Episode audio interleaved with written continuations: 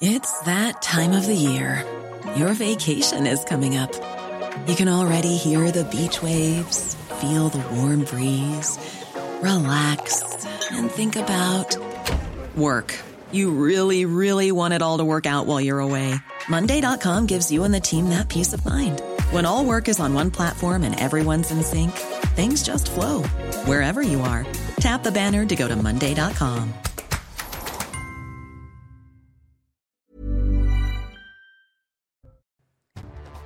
Des centaines de partisans de l'ex-président d'extrême droite Jair Bolsonaro ont envahi dimanche le Congrès, le palais présidentiel et la Cour suprême à Brasilia. Une semaine après l'investiture du président de gauche Lula, dont il refuse l'élection. Des images impressionnantes qui rappellent l'invasion du Capitole à Washington en janvier 2021. Le président Lula a condamné l'invasion des lieux de pouvoir à Brasilia par des vandales fascistes, dit-il, et décrété une intervention fédérale sur les forces de l'ordre pour reprendre en main la sécurité de la capitale. Le président brésilien Lula, qui avait été investi il y a une semaine, ces violences mettent en évidence les tensions entre le nouveau et l'ancien président Bolsonaro. Lula ayant déjà accusé directement son prédécesseur, notre correspondant sur place nous expliquera quelle est la situation politique au Brésil.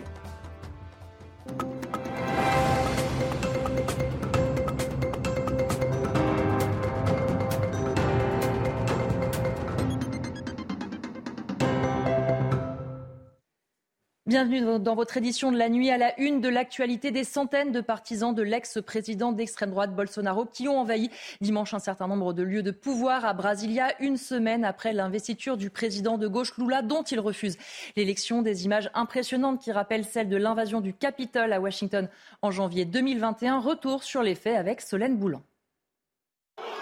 Brasilia, plongée dans le chaos. Sur la place des trois pouvoirs, où se concentrent le palais présidentiel, la Cour suprême et le Congrès, une marée humaine s'est formée dimanche dans l'après-midi. Sur place, des centaines de manifestants pro-Bolsonaro qui indiquent vouloir rétablir l'ordre après une élection qu'ils estiment frauduleuse. Je participe à cette manifestation totalement pacifique parce que je ne suis pas d'accord avec tous les vols de Lula, du vice-président Geraldo Alckmin, de la Cour suprême, d'Alexandre de Moraes. On veut de nouvelles élections, des urnes propres. De l'autre côté, à l'intérieur du palais présidentiel, les assaillants ont détruit une partie du mobilier sur leur passage. Certains se filment en train de prendre possession des lieux. Exhibant le drapeau brésilien, cette femme pro-Bolsonaro crie le mot liberté en portugais. Vite débordée, la police locale a été accusée de complaisance par Lula.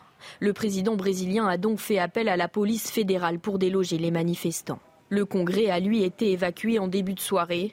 Plus d'une centaine de manifestants ont été arrêtés par les autorités. Bonsoir Harold Iman et merci d'être avec nous. On a entendu des manifestants parler de manifestations pacifiques. Est-ce que c'est si pacifique que ça, ce qu'on a vu? C'est beaucoup plus pacifique si on compare à ce qui s'est passé le 6 janvier 2021 euh, au Capitole à Washington. Euh, personne n'était euh, armé de fusils ou de pistolets et euh, il y a eu quelques usages de euh, barres de fer que l'on peut déplorer, mais grosso modo, c'était une foule en t-shirt et euh, en basket. Donc ce n'était pas du tout quelque chose de prémédité. On n'a pas vu des des, regroupements de, militants décidés à pénétrer d'un côté ou de l'autre, euh, bousculant la police sans ménagement. C'était beaucoup plus dans le genre d'un débordement lors d'un match de football, si on veut, euh, sans toutefois euh, l'espèce de, nullité du, du propos. Là, ils voulaient vraiment prendre d'assaut tous les immeubles. Ils, ont, ils ont réussi. La police s'est défendue assez mollement, mais rappelons qu'il n'y avait absolument personne à l'intérieur, ni du Sénat, ni de la Chambre des députés, euh, ni euh, du tribunal euh, suprême, ni de la présidence. Donc c'était un petit peu un coup de force pour le symbole et pas besoin de violence. Merci Harold, vous restez euh, avec nous. Et puis cette réaction, puisque le président euh, brésilien Lula a pris la parole et a condamné l'invasion des lieux de pouvoir par des vandales fascistes, dit-il, et décrété une intervention fédérale. Écoutez le président brésilien. Nous pensons qu'il y a eu un manque de sécurité et je voulais vous dire que toutes les personnes qui ont fait cela seront retrouvées et punies.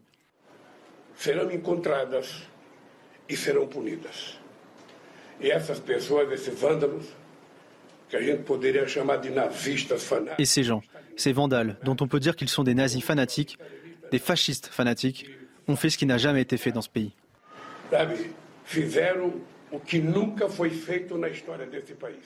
Un mot, Harold, sur cette première déclaration du président brésilien?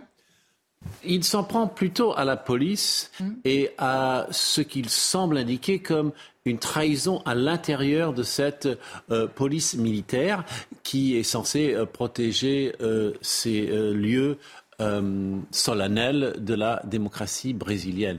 Et donc il dit, je vais les poursuivre, ceux qui ont trahi en quelque sorte la nation en organisant cette prise de force des lieux et en, la favorisant. Et je pense que c'est beaucoup plus à ça qu'ils pensent qu'aux personnes euh, qui étaient euh, juste en train de passer, en train de se faire des selfies tout en s'asseyant euh, sur le mobilier dans la salle d'attente de la Chambre des députés. Donc il y a véritablement un ciblage dans les propos du président Lula. Quelqu'un a trahi au sein de cette police militaire fédérale. Évidemment, cela pose aussi euh, la question de la sécurité de ces lieux de pouvoir. Comment une attaque coordonnée a-t-elle pu se produire Et surtout, que se serait-il passé si ces bâtiments n'avaient pas été vides, et notamment le palais présidentiel? Les explications avec Pascal Drault, il est spécialiste de l'Amérique latine. Ce qui est frappant, c'est cette attaque coordonnée de plusieurs lieux de pouvoir, symbolique et massif. Euh, que se serait-il passé si le président était là? Euh, cela a été rappelé par votre correspondant. Il était dans l'état de, Sao Paulo aujourd'hui, qui souffre d'ailleurs de violentes, pluies.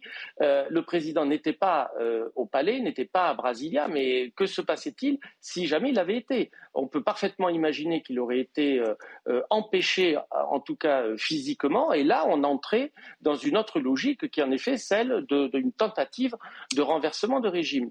Harold, est-ce que la raison aussi pour laquelle cette attaque a pu avoir lieu, c'est précisément parce que ces lieux de pouvoir étaient vides?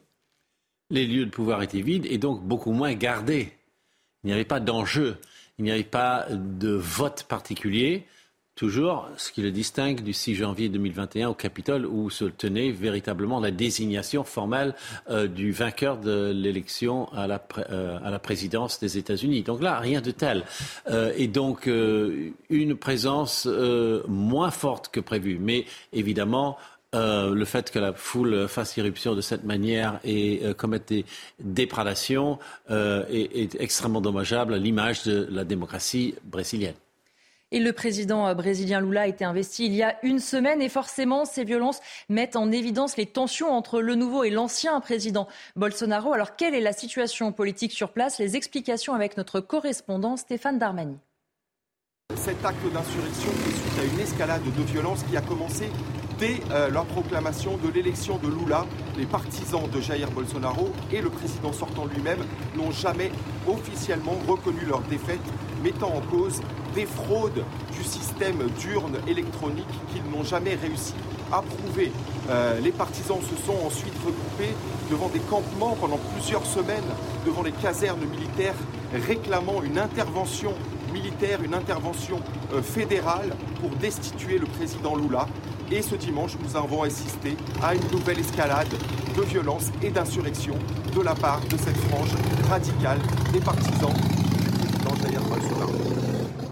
Quelle suite on peut s'attendre, Harold Iman? Est-ce que ces montées de tension, ces affrontements entre les deux camps vont continuer? C'est la question que tout le monde se pose au Brésil, apparemment ce soir et euh, dans les jours à venir. Et euh, on peut toujours craindre euh, un coup de force à double détente. C'est déjà arrivé au Chili ou ailleurs. L'Amérique latine est connue pour les coups d'État, les golpes. Et ce n'est pas à écarter. Cependant, euh, la nature un peu euh, amateur de cette euh, prise de, des lieux de la démocratie porte à croire que c'est un peu la fin, qu'il y aura peut-être des mini-imitations de cette tactique dans des parlements des États.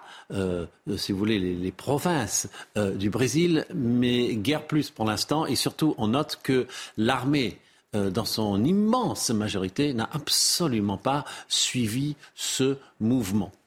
Merci beaucoup Harold d'avoir été euh, avec nous. On va regarder maintenant les réactions euh, politiques, à commencer par celle du chef de l'État, Emmanuel Macron, qui s'est exprimé sur les réseaux sociaux pour dire ceci. La volonté du peuple brésilien et les institutions démocratiques doivent être respectées. Le président Lula peut compter sur le soutien indéfectible de la France.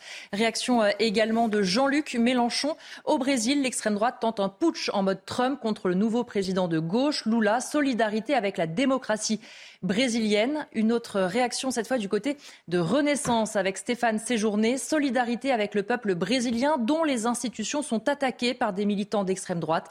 Voilà où mène le complotisme, la délégitimation d'un président démocratiquement élu et la remise en cause du suffrage universel. Et puis euh, une réaction euh, du côté brésilien avec Flavio Dino, c'est le ministre brésilien de la Justice et de la Sécurité publique. Cette tentative absurde d'imposer la volonté par la force ne prévaudra pas. Le gouvernement du district fédéral affirme qu'il y aura des renforts et les forces dont nous disposons sont à l'œuvre. Je suis au ministère de la Justice. Retour en France avec la réforme des retraites. Il faudra attendre mardi pour que la Première ministre la présente officiellement, mais les mesures commencent à être connues. Selon nos informations, certains arbitrages ont été faits. La piste d'un report de l'âge de départ à 64 ans serait l'hypothèse privilégiée du gouvernement. Une piste qui satisfait la droite, mais braque les syndicats. Alors quels sont les autres arbitrages? On fait le point avec Célia Judas et Célia Barotte. Le gouvernement aurait tranché, l'âge de départ à la retraite serait fixé à 64 ans. Un sujet discuté en secret entre Emmanuel Macron et Elisabeth Borne vendredi à l'Elysée selon nos confrères du Parisien. Le couple exécutif aurait opté pour le choix favorisé par le Sénat. L'âge de départ ne passerait pas tout de suite à 64 ans, il serait relevé progressivement tous les trois mois. Concrètement, aujourd'hui la retraite d'une personne née le 10 octobre 1961 est fixée au 1er novembre 2023. Avec la réforme, la retraite d'une personne née un an plus tard serait prévue le 1er février 2023. S'ajouterait à ce report d'âge une accélération de l'allongement de la durée de cotisation. Celle-ci passera à 43 ans, soit l'équivalent de 172 trimestres avant 2035.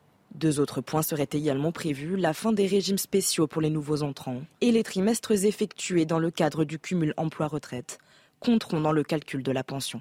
Le texte serait également en cours de rédaction au ministère de l'économie. Il serait porté dans le cadre d'un projet de loi de financement de la sécurité sociale rectificative. Son dépôt serait prévu au Conseil d'État le 10 janvier prochain, jour de la conférence de presse d'Elisabeth Borne. La pénibilité, les conditions de la retraite minimale ou encore les carrières longues pourraient être débattues par amendement à l'Assemblée nationale dès le 6 février prochain. Si le gouvernement pourrait trouver une majorité à l'Assemblée, les relations sont toujours aussi tendues avec les syndicats, y compris avec la CFDT, pourtant prompte à négocier avec le gouvernement. Laurent Berger a mis en garde Elisabeth Borne dans les colonnes du Parisien. Les précisions d'Augustin Donadieu. Les syndicats commencent à mettre la pression sur le gouvernement. Et regardez ce que, dit Laurent Berger dans les colonnes euh, du euh, Parisien. Il n'y aura pas de deal avec la CFDT. La mesure d'âge proposée est la plus dure de ces 30 dernières années. Il y a un problème. Alors Laurent Berger assure qu'ils feront tout pour que le gouvernement recule sur le report de l'âge légal euh, de départ à la retraite, un report qui cristallise toutes les tensions. D'ailleurs, le leader syndical met en garde euh, Elisabeth Borne. Regardez, attention, Madame la Première ministre, il y a aujourd'hui euh, beaucoup de tensions sociales, beaucoup de difficultés sociales, d'angoisse, euh, de conflictualité, beaucoup de ressentis négatifs dans la population. En clair, la mèche ne demande qu'à être allumée, selon Laurent Berger. La question est de savoir s'il y aura une étincelle à un moment donné qui provoque un conflit social ancré, et les retraites peuvent l'être alors le gouvernement est prévenu, la CFDT est prête à appeler les salariés à se mobiliser. Ce qui est sûr, c'est que le 10 janvier au soir, les organisations syndicales se retrouveront et l'on fera tout pour avoir une réponse commune. Une chose est sûre, le bras de fer entre les syndicats et le gouvernement ne fait peut-être que commencer. Pour la première fois en fin de semaine dernière, le chef de l'État a présenté ses vœux aux acteurs de la santé. L'occasion pour lui de présenter des mesures pour refonder notre système de santé, mais aussi de calmer la grogne des professionnels de santé. Il n'a pourtant pas convaincu les médecins libéraux. Il se considère comme les grands oubliés. Alors, après trois semaines de mobilisation, quelle est l'étape d'après pour ces professionnels? Les éléments de réponse avec Kinson et Célia Barotte. Il pointe du doigt un système de santé défaillant. Le collectif Médecins pour demain, à l'origine de la grève qui dure depuis le 26 décembre, compte poursuivre le bras de fer avec l'exécutif. Si nous devons faire front commun, il faut que nous nous organisions pour que, nous, pour que ce soit euh, effectivement massif euh, et, et, tous ensemble en même temps. C'est en cours de discussion sur comment, quand et quoi, mais il y aura d'autres actions, c'est certain. Le ministre de la Santé se dit prêt à négocier tout en écartant la revalorisation de la consultation à 50 euros. Mais pour les médecins libéraux, le malaise est bien plus profond. Ils se sentent méprisés par le gouvernement. C'est un discours d'énarque qui ignore complètement la médecine libérale. Et, le mouvement, s'il ne se radicalise pas, eh bien, la pire des choses qui puisse arriver, c'est que la majorité des jeunes médecins qui ont défilé l'autre jour euh, euh, quittent la médecine, euh, la libérale. Et là, les Français souffriront. Pour des professionnels du secteur, lors de ses vœux aux acteurs de la santé, Emmanuel Macron n'a pas pris la mesure de l'ampleur du désastre. Avec des amis comme ça, pas besoin d'ennemis, c'est ce qu'a dû se dire Emmanuel Macron en lisant l'interview de son ancien ministre de l'Intérieur, Gérard Collomb, à nos confrères de Challenge. Pourtant, l'un des premiers macronistes, la larme à l'œil lors de l'investiture de son poulain, l'ancien maire de Lyon a visiblement changé d'avis sur le président. Les explications de Mathieu Rio. Le en même temps, une politique vivement critiquée par Gérard Collomb dans les colonnes de Challenge. Quand vous entendez Macron sur tous les problèmes, il vous dit une chose puis une autre un coup dans le zig, un coup dans le zag. Sur l'éducation nationale, il peut être sur une position laïque, celle de Jean-Michel Blanquer, et l'instant d'après sur une autre, plutôt woke. Autre point d'attaque de l'ancien ministre de l'Intérieur, la politique migratoire. En septembre, il dit avoir rencontré Gérald Darmanin pour le mettre en garde sur la future loi immigration. Je lui ai dit fais attention, tu vas aller droit dans le mur comme moi. Car les problématiques que je soulevais n'étaient pas partagées sur le fond par Emmanuel Macron. Il m'a répondu tu verras. Et ce que j'ai vu, c'est que le président allait encore imposer ses vues sur la régularisation, notamment créant un appel d'air. Enfin, Gérard Collomb s'est indigné de la situation dans les hôpitaux français, lui-même hospitalisé cet hiver pour un cancer de l'estomac. Ce que j'ai vu lors de mon séjour, c'est un hôpital en très grande difficulté où le sous-effectif est quelque chose d'incroyable. Il faut être passé par là pour comprendre combien on manque de personnel qualifié à tous les niveaux, médecins, professeurs, infirmiers. L'ancien élu socialiste poursuivra ses observations politiques dans ses mémoires dont l'écriture vient de commencer. Après plusieurs mois de consultation, c'est ce lundi que le gouvernement dévoile son plan zéro accident concernant la chasse. Alors, à quoi s'attendre? Tour d'horizon des mesures avec Célia Judas.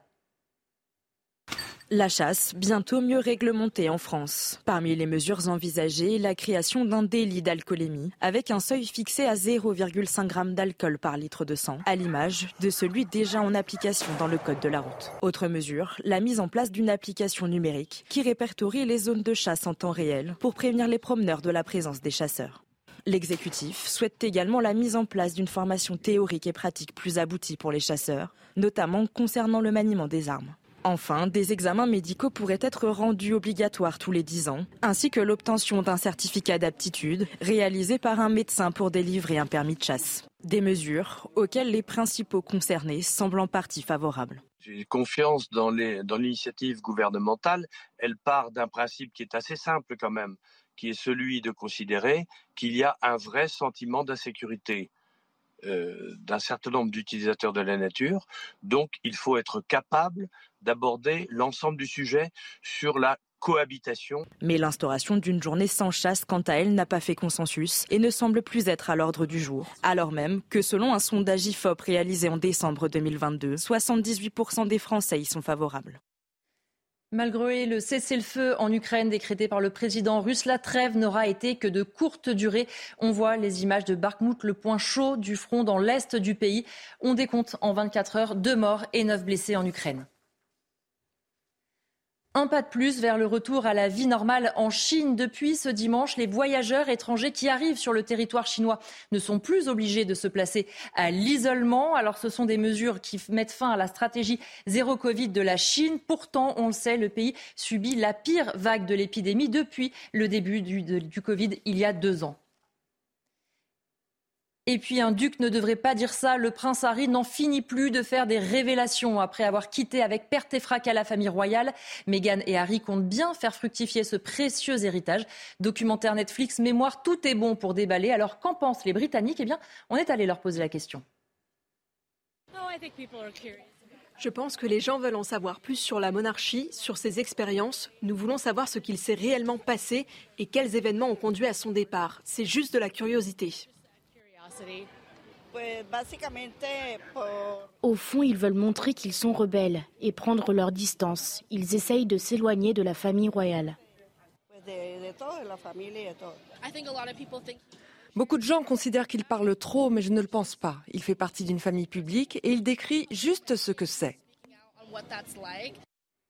Merci à tous de nous avoir suivis. Tout de suite, un nouveau point sur l'actualité. Évidemment, on reviendra sur ces images au Brésil. Des centaines de manifestants partisans de l'ancien président Jair Bolsonaro ont envahi dimanche le Congrès, le palais présidentiel et la Cour suprême à Brasilia, une semaine tout juste après l'investiture du président de gauche Lula dont il refuse l'élection. Des images impressionnantes qui évidemment rappellent l'invasion du Capitole à Washington en janvier 2021. Le président brésilien Lula a pris la la parole pour condamner l'invasion de ces lieux de pouvoir. Il dénonce des vandales fascistes et a décrété une intervention fédérale sur les forces de l'ordre pour reprendre en main la sécurité de la capitale. On verra notamment les réactions ici en France. On se retrouve juste après la pause.